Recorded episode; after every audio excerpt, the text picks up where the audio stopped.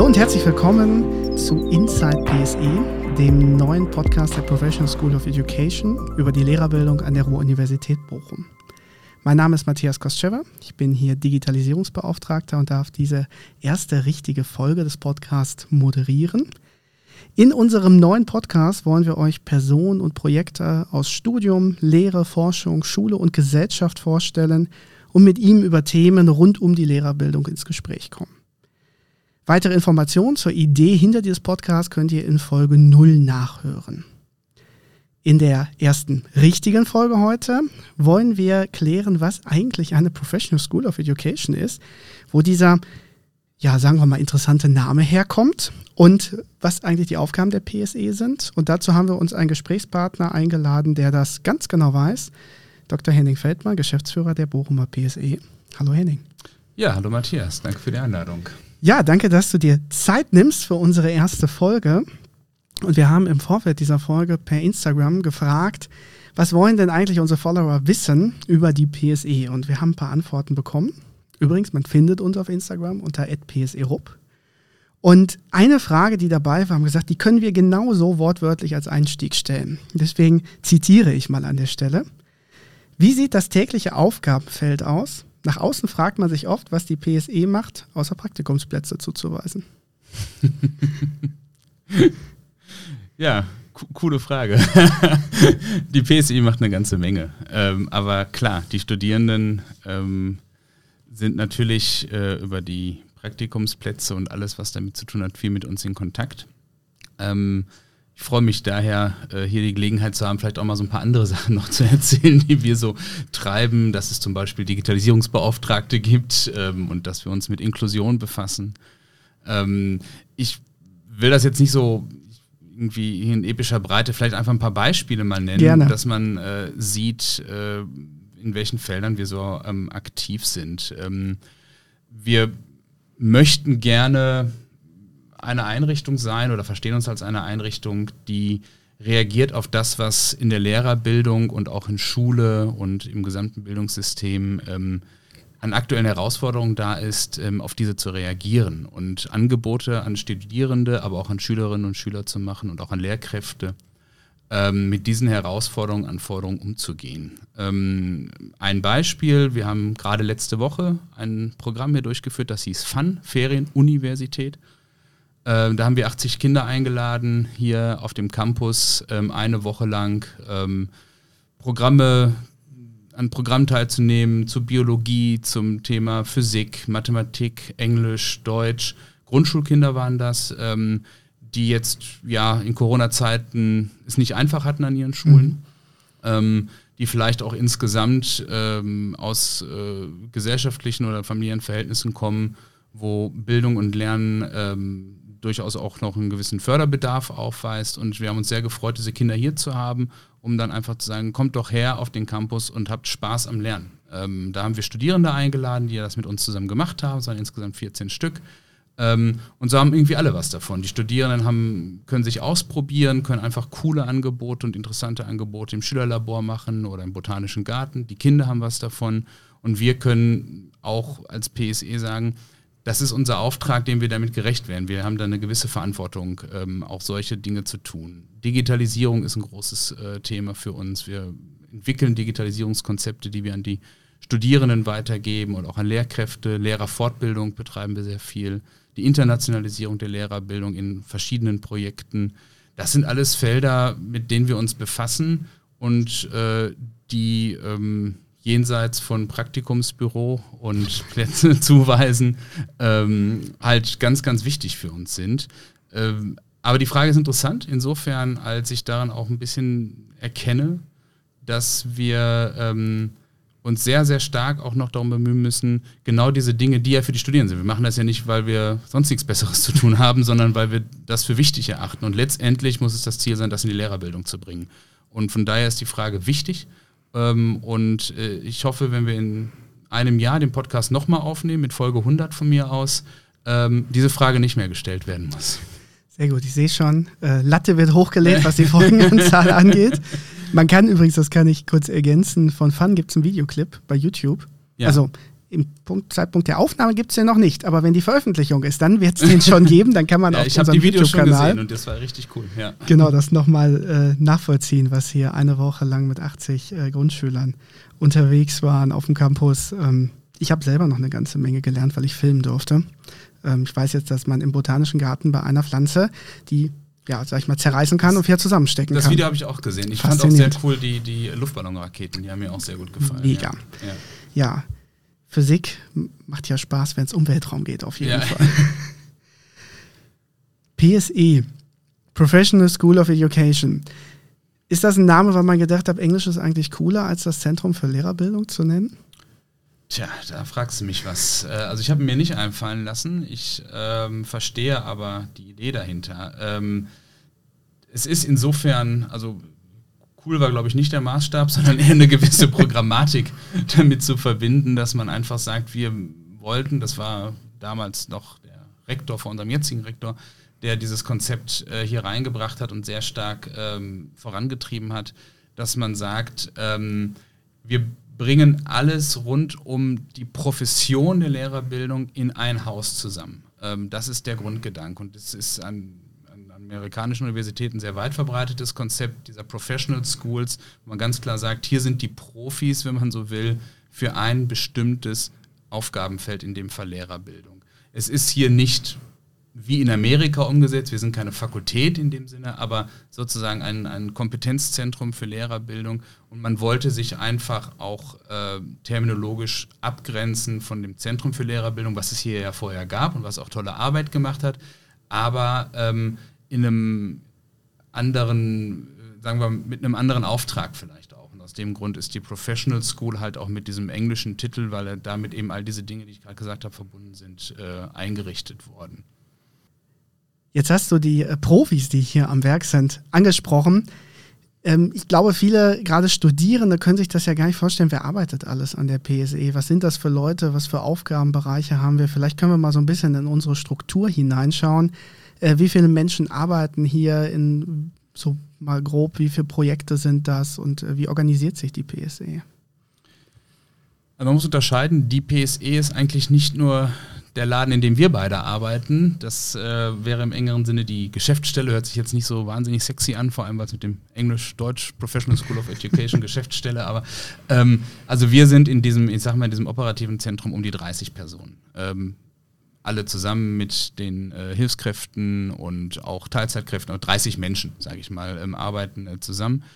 Ähm, in, in der Geschäftsstelle der PSE, aber wir verstehen die PSE natürlich als campusübergreifendes, ähm, campusübergreifende Einrichtungen, zu der die Fachdidaktiken gehören, zu der die Bildungswissenschaften gehören und viele andere Partner noch, die alle als Mitglieder und äh, ja, Partner der PSE agieren. Die meinst du aber nicht. Du meinst, glaube ich, eher den inneren Bereich, äh, wo wir beide auch beschäftigt sind. Ja, beides ähm, eigentlich. Beides, ja. ja. Ähm, spreche erst über das eine. Ähm, ja, wir haben unterschiedliche Arbeitsbereiche. Das Praktikumsbüro ist genannt worden. Das ist ein Bereich. Studienberatung spielt natürlich eine große Rolle. Dann gibt es Kolleginnen, die für den Bereich Lehrerfortbildung verantwortlich sind. Es gibt eine ganze Reihe von Projektmitarbeiterinnen. Lehrkräfte Plus als ein Projekt. Dialoge, wo es um Digitalisierung geht, als ein Projekt. Piste, Professional School of International Education als äh, ein Projekt. Das sind alles ähm, Projekte, in denen auch Mitarbeiterstellen, zum Teil Verwaltungskräfte, wissenschaftliche Mitarbeiter, Hilfskräfte mit ähm, befasst sind. Ähm, dann gibt es natürlich auch so einen, ich sag mal, so einen Verwaltungstechnikbereich, IT, ähm, Prüfungsamt. Ähm, das werden die Studierenden auch äh, mit Sicherheit zum Ende ihres Studiums Irgendwann dann immer hoffentlich jedenfalls genau, kennenlernen. Dann werden sie mit den netten Kolleginnen dort äh, Kontakt bekommen. Ähm, ja, und dann gibt es halt noch, ich sag mal so etwas wie ja, inhaltliche äh, Stellen, Digitalisierung als eine, äh, Internationalisierung, äh, aber auch Lehrinnovation ähm, und so etwas wie, ich sag mal, Projektmanagement, Projektakquise. Das ist so im Groben äh, der, ich sag mal so, das, das, das Feld oder die sind die Arbeitsfelder, in die wir uns ähm, aufgeteilt haben. Ja, ähm, dann eben der weitere Bereich sozusagen PSE als campusübergreifende Institution, hatte ich ja gerade gesagt. Da zählen wir die Bildungswissenschaften dazu, da zählen wir die Fachdidaktiken dazu. Alle, die sich auch dazugehörig fühlen. Es gibt so etwas wie Mitglieder der PSE, Ähm, das ist gar nicht so der, ich würde mal sagen, so die entscheidende Größenordnung. Dann eher diejenigen, die quasi mit uns zusammenarbeiten, beispielsweise im Bereich von Forschung und Nachwuchsförderung. Ähm, da haben wir auch ähm, äh, ja, ich sag mal, Einrichtungen oder, oder, oder äh, Institutionen äh, gebildet, die ähm, sich um diese Felder halt kümmern, Nachwuchsförderung ähm, im Rahmen der Graduate School of Educational Studies und Forschungsförderung im Rahmen des Centers of Educational Studies. Ähm, das, es gibt Gremien, die zu uns gehören und die Gremienmitglieder natürlich auch eng mit uns verbandelt sind. Das Schoolboard als äh, entscheidendes Gremium, so ein bisschen, ich sag mal, Fakultätsrat der PSE, mhm. ohne da jetzt zu sehr in die Tiefe zu gehen. Ähm, und da gibt natürlich den Vorstand. Ähm, das ist die äh, Gruppe von Hochschullehrerinnen, die äh, die PSE leiten, Gabi Bellenberg als Direktorin und äh, Björn Rothstein als ihr Vizedirektor und ähm, drei weitere Hochschullehrerinnen, Judith Fisser, äh, Joachim Wirth und Katrin Sommer, die für unterschiedliche Ressorts in der PSE, also für unterschiedliche Themenfelder zuständig sind. Ich glaube, für alle, die den Podcast irgendwann regelmäßiger hören mhm. werden, die können immer wieder zu dieser Folge zurückspringen und nochmal überlegen, ah ja, die waren ja auch noch dabei, weil da war jetzt ganz viel angeteasert. Genau. Äh, wir haben ja unser Jahresplan, der steht quasi schon für den Podcast. Also wir haben eine Vorstellung, mit wem wir wann sprechen wollen. Da wird mit Sicherheit sich auch nochmal was verändern, aber ganz viele Personen oder Projekte werden da ja vorkommen. Also falls man jetzt sagt, ah, was ist denn Lehrkräfte Plus, dann lohnt es sich dran zu bleiben quasi beim Podcast. Ähm, diese Idee von einer Professional School of Education gegenüber einem klassischen Zentrum für Lehrerbildung, ist das äh, in Deutschland jetzt was Einzigartiges, was wir hier in Bochum haben, oder gibt es das noch woanders? Nein, es ist nicht, ein, also klar sind wir natürlich einzigartig. Natürlich. Ähm, und oft kopiert nie erreicht, aber ähm, es gibt andere Professional Schools, die auch strukturell ein bisschen anders aufgestellt sind als wir.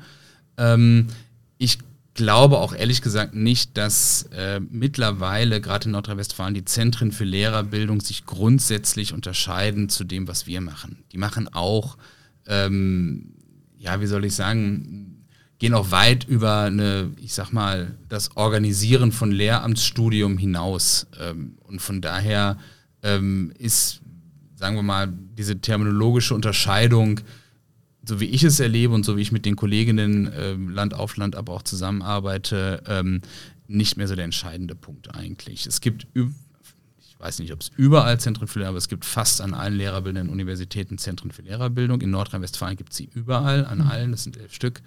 Ähm, und ähm, dort merkt man schon, dass es letztendlich eigentlich auch egal ist, ob man jetzt Professional School oder Zentrum für Lehrerbildung sagt wir sind mehr oder weniger mit dem gleichen Auftrag und auch mit dem gleichen Anspruch unterwegs. Immerhin hat man dadurch ab und zu so nette Formulierungen. Es gibt ja zwischen den Zentren für Lehrerbildung so einen Bundeskongress einmal im Jahr und das ist dann immer der Bundeskongress der Zentren und der Schools, damit man auch alle immer korrekt genannt hat an der Stelle. Genau, ich bin da wenig leidenschaftlich, muss ich ganz ehrlich sagen. Ja. Meistens ganz gut, so ein bisschen Robot-Pragmatismus dazu leben. Ähm, eine vielleicht etwas untypischere Frage viele gerade von den äh, Studierenden, die hier Lehramt an der RUP studieren, werden sagen, okay, ich war jetzt seit Ewigkeiten nur selten oder gar nicht am Campus und ich habe immer Schwierigkeiten, die PSE zu finden, wenn ich mal dahin möchte. Wenn du jetzt mit der U35 kommst, wie würdest du sagen, wie kommt man zu uns? Am schnellsten oder am leichtesten? Ich glaube, wir machen mal das am leichtesten. GA reingehen, in den Südtrakt gehen, also auf 02 in GA reingehen, in den Südtrakt gehen, mit dem Fahrstuhl auf 05 runterfahren. Also Risiko eingehen, Fahrstuhl fahren in Corona-Zeiten. Ja, man kann natürlich auch äh, Corona-konform und auch gesundheitsfördernd die Treppe nehmen. Ja, wunderbar. Wobei Treppen absteigen ja nicht so gesund ist wie Treppen aufsteigen, wie die Gelenke, aber. Aber es ist leichter. Aber es ist leichter. also ganz runter, wie auch immer, bitte nicht springen, Fahrstuhl oder laufen. Und ähm, dann hält man sich ähm, aus dem Fahrstuhl kommend, guckt man auf die beiden Toilettentüren und geht dann links runter den Flur und immer weiter und immer weiter und immer weiter und dann ist man bei uns. Das klingt nach einer guten Beschreibung. Das kriegen wir hin. Das GA-Gebäude vermutlich finden die allermeisten auch ja. noch, gerade bei den Lehramtsleuten ja mit eines der Hauptgebäude, wenn ja. man mal zu den Bildungswissenschaften möchte zum Beispiel. Wie würdest du denn laufen, wenn es jetzt... Ich fahre immer mit dem Auto. Ach so, ja. Komme ich über die G-Südstraße. Ja, ich würde das wahrscheinlich auch so machen. Alternativ können wir wahrscheinlich hinten an der Mensa noch runtergehen, äh, Richtung Sporthalle, Botanischer Garten und sich die ganzen Baustellen, die wir hier aktuell vor der Tür haben, ansehen. Da kommt man tatsächlich zurzeit gar nicht mehr runter, weil, wegen der Baustellen. Ich stand da nämlich letztens vor. Also okay. Guck mal. Auch wieder was gelernt. Man sieht, auch wir sind nicht immer regelmäßig am Campus in diesen Zeiten. Ähm, jetzt haben wir schon so ein bisschen gehört, was äh, die PSE macht. Jetzt äh, haben wir dich ja nicht nur quasi stellvertretend hier, also natürlich kannst du wunderbar über die ganzen Projekte berichten, weil du Einblicke hast. Aber was ist denn die Aufgabe eines Geschäftsführers? Tja, das frage ich mich auch manchmal. ähm, ich äh, habe auf der einen Seite natürlich als Geschäftsführer ähm, formal die Aufgabe, die ähm, das als Personal oder als Dienstvorgesetzter für das gesamte Personal zu fungieren, was mit all diesen Dingen zu tun hat, ähm, wie äh, ja, Personaleinsatzplanung hört sich ein bisschen schräg, hört sich ein bisschen militärisch ein, aber im Prinzip zu gucken, dass äh, für alle Aufgaben, die wir haben, auch diejenigen da sind, die sie machen können und äh, machen sollten. Ähm, und äh, auch immer mich darum zu kümmern, dass alle immer in der Lage sind, ähm, ihre Aufgaben wahrzunehmen. Ähm, das kann von inhaltlichen, aber auch von formalen ähm, bis hin zu, äh, wie soll ich sagen, äh, Beratungsleistungen äh, führen, dass man einfach sagt, das und das tun wir gerade.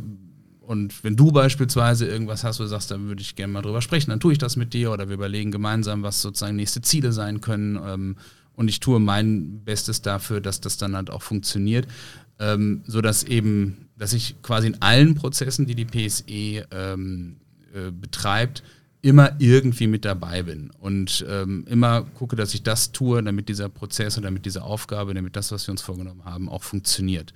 Ähm, das ist auf der einen Seite sicherlich ein Großteil meiner äh, Tätigkeit. Ich befasse mich sehr viel mit der strategischen Planung und auch äh, dem Verfolgen von strategischen Zielen, ähm, beispielsweise in Form von Antrags- oder Drittmittelakquise. Das äh, ist auch in den letzten Jahren sehr, sehr viel geworden, dass man sich überlegt, wo sind Ausschreibungen, wo sind Programme, wo wir mitmachen wollen, wo wir einen Antrag stellen wollen, wo wir ein Projekt äh, akquirieren möchten ähm, oder auch Projekte erst zu konzipieren, um dann zu gucken, wo man sie finanziert bekommt. Ähm, Innen-Außenvertretung, also einmal äh, in die Verwaltung rein, in andere Fakultäten rein, ähm, aber auch Netzwerken außerhalb äh, der RUB ähm, die Gremienleitung bzw. Vorbereitung und Nachbereitung aller äh, zentralen Gremiensitzungen ist eine Aufgabe.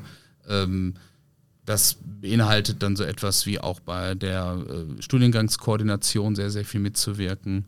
Ich mache das nie alleine. Also es gibt, mhm. glaube ich, kein Arbeitsfeld, äh, wo ich sozusagen würde, das mache nur ich und sonst niemand. Ähm, sondern es ist immer mit den Kolleginnen und Kollegen zusammen. Ähm, und das schätze ich auch sehr an der Aufgabe. Das ist auch genau das, was, was ich äh, wirklich richtig gut finde dass ich jetzt nicht irgendwie sage, das ist mein Arbeitsfeld und damit habe ich nichts zu tun, mit den anderen habe ich nichts zu tun oder niemand hat damit etwas zu tun, sondern ich mache mit euch zusammen ähm, die Dinge, die anliegen, die wir uns vornehmen, gerne aktiv und nicht reaktiv, mhm. äh, gerne wirklich gestaltend ähm, und ich finde, das funktioniert auch gut und ähm, ja, das ist jetzt nicht so konkret, wie man sich das vielleicht vorgestellt hat, aber äh, ja, aber so einen Überblick zu haben, wie mhm. viele Aufgaben da auch ja. im Endeffekt dranhängen, um äh, ja einerseits den Laden, glaube ich, erstmal am Laufen zu halten und dann natürlich auch zu entwickeln nach vorne.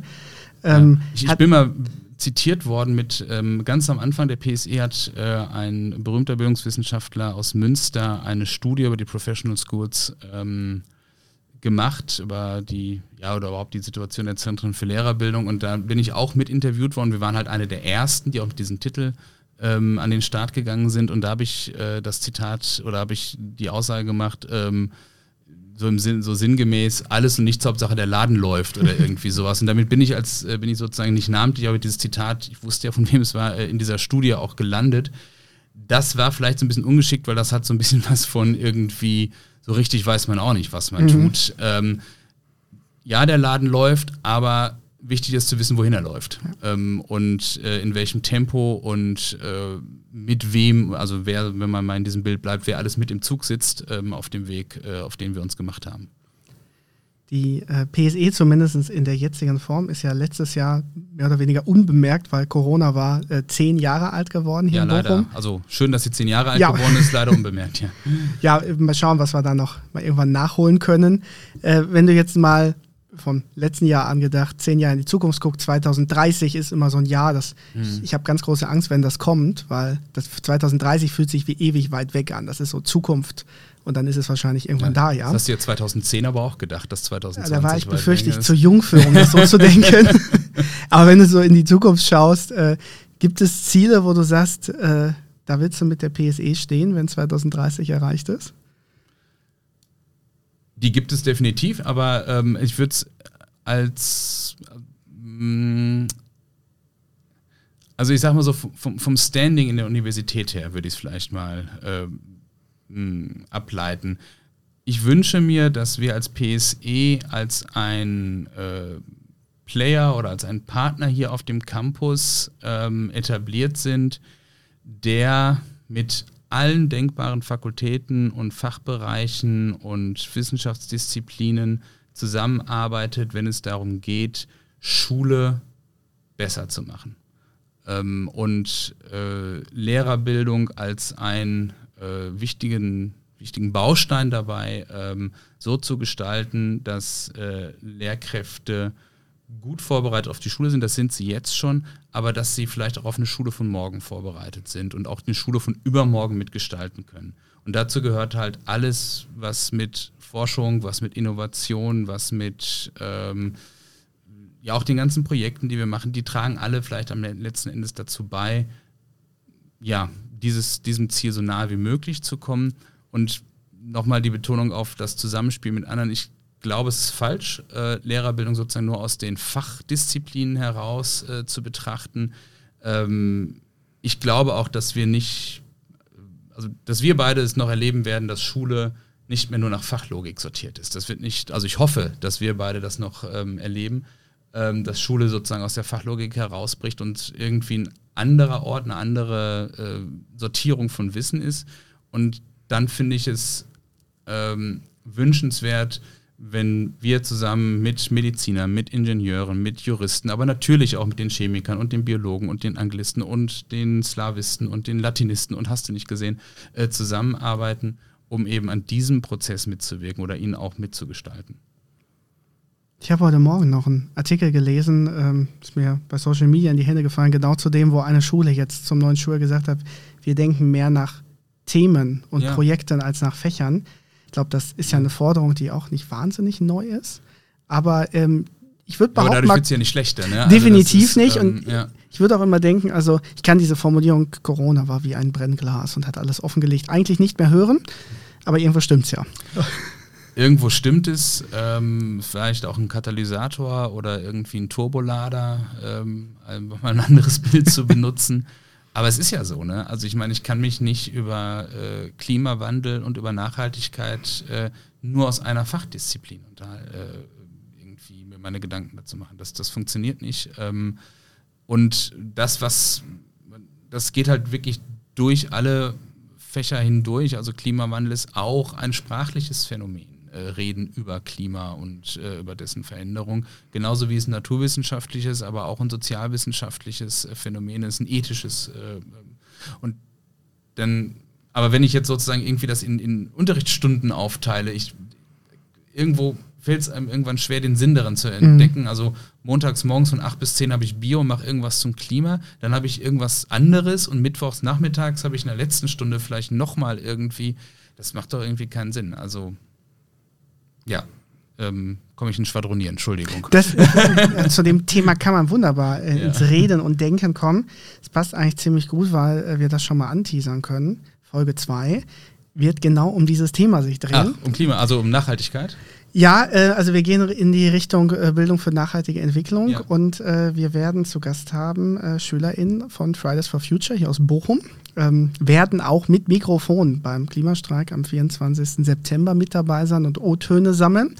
Ja, und cool. Äh, dann war noch ja auch eine etwas andere Art von Podcast, ein bisschen mehr Bewegung noch drin, wenn wir dann äh, live draußen sind. Aber das könnt ihr euch schon mal vormerken, liebe äh, ZuhörerInnen Das wird äh, Mitte Oktober erscheinen, die Folge dann mit Fridays for Future, aber natürlich immer auch mit dem Blickwinkel, was bedeutet das für Schule, für Unterricht, für Unterrichts- und Schulentwicklung. Und äh, wir können noch nicht genau verraten, weil wir noch keine finale Zusage haben, aber wir werden auch noch jemanden aus der Wissenschaftscommunity äh, dabei haben, um so beide Aspekte des Themas auch beleuchten zu können. Äh, vielleicht fast schon abschließend ähm, ein Punkt noch, wenn man jetzt Studierende ist oder man äh, promoviert oder ist Lehrkraft und sagt, ah, ich habe doch mal an der RUP studiert oder gerne auch irgendwo anders. Und äh, mich interessiert jetzt eigentlich, was ist denn da los in Forschung? Was sind die neuen Erkenntnisse? Äh, was ist in den Projekten? Kann ich mich einbringen? Kann ich davon profitieren?